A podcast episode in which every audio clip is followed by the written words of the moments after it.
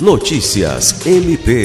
A Procuradora-Geral de Justiça do Ministério Público do Estado do Acre, Cátia Rejane de Araújo Rodrigues, participou nesta segunda-feira 19 de uma agenda do governo do Estado do Acre para assinatura de um pacote de leis aprovadas pela Assembleia Legislativa do Estado. O governador sancionou ainda a Lei de Diretrizes Orçamentárias, LDO, que acatou a sugestão da base e concordou em corrigir os orçamentos pelo Índice Nacional de Preços ao Consumidor Amplo, o que resultará em um percentual de aproximadamente 15% para os poderes legislativo e judiciário, Ministério Público e Tribunal de Contas.